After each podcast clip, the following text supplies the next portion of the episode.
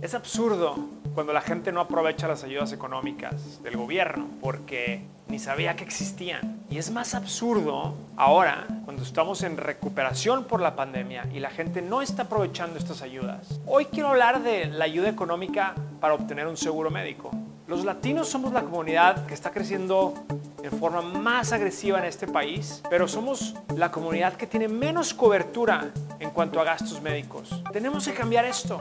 Yo sé que registrarse en un seguro médico es un dolor de cabeza y muchas veces bastante confuso, pero al mismo tiempo es muy importante tener esta seguridad financiera si alguien en tu familia se enferma. Con la pandemia y la recuperación económica que está en curso, tu salud personal y la salud financiera son dos temas que no podemos ignorar. Antes conocíamos lo que se le llamaba Obamacare o el Affordable Care Act y este era un subsidio que cubría aproximadamente a 18 millones de personas, personas que no tenían acceso a un plan de salud a través de su trabajo o personas que estaban trabajando por su cuenta, que tenían un seguro social, el gobierno te ofrecía un subsidio a través de Obamacare. Este año, no sé si se acuerdan, pero este año, el principio de año, se aprobó un nuevo plan, un nuevo paquete y ahora los subsidios han aumentado. En vez de cubrir a 18 millones, ahora cubre casi 22 millones de personas.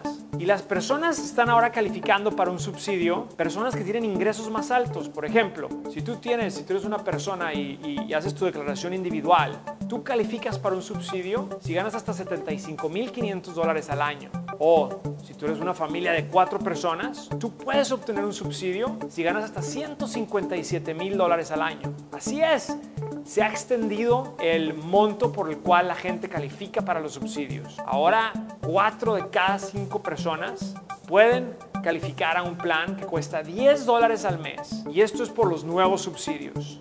Pero esto no es todo. Puedes conseguir un seguro médico gratuito o de un dólar al mes. Hay que saber aprovechar estas cosas.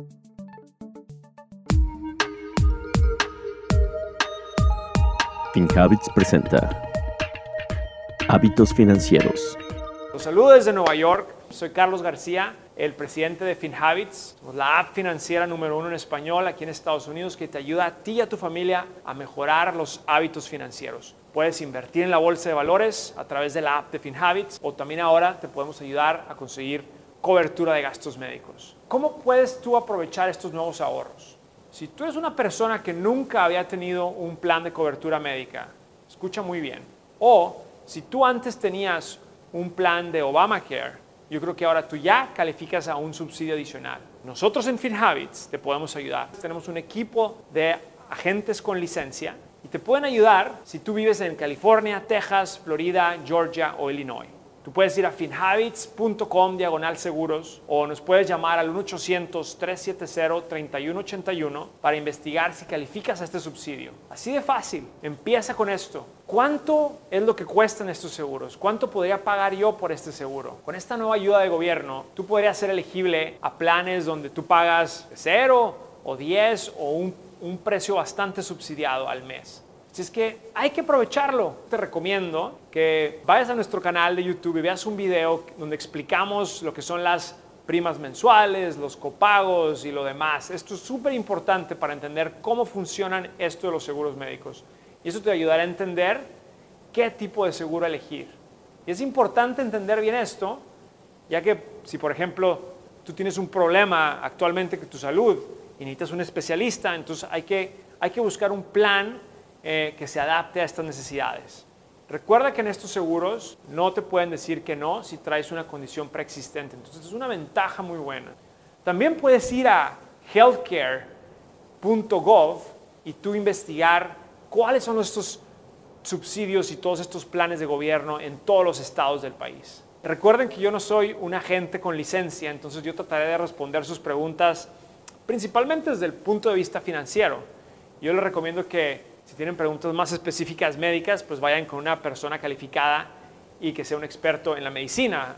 Pero yo lo que quiero ayudarles es entender cómo esto puede formar parte de su vida financiera. Tengo aquí la primera pregunta de, de Luis. Dice, yo tengo 65 años de edad y estoy en un plan A y B de Medicare.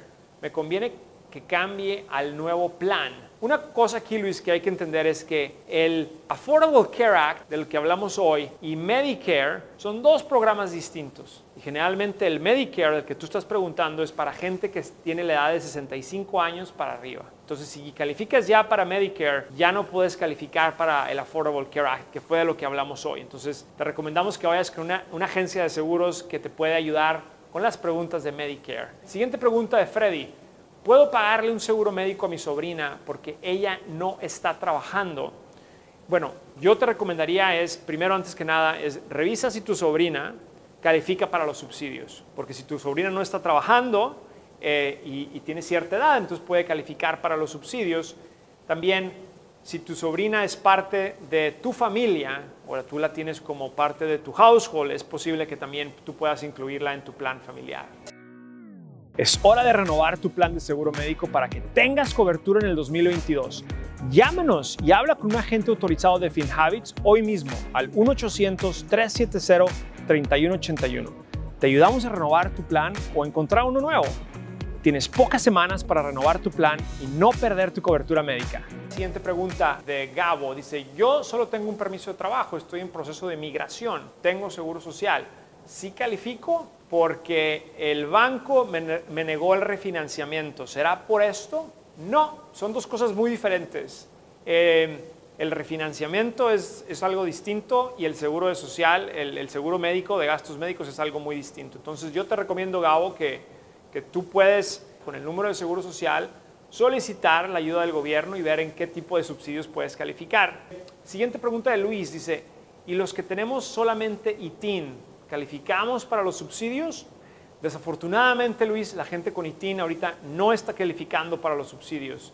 Y yo creo que en ciertos estados, como por ejemplo en el estado de California, se está trabajando muy duro para poder eh, darle apoyo a la gente que tiene el ITIN para que ellos puedan tener acceso a un, a un seguro de gastos médicos a un precio más accesible. En realidad, los precios en este país son bastante complicados y caros entonces yo entiendo esto, existe este problema que la gente con el ITIN todavía no puede calificar para estos subsidios federales.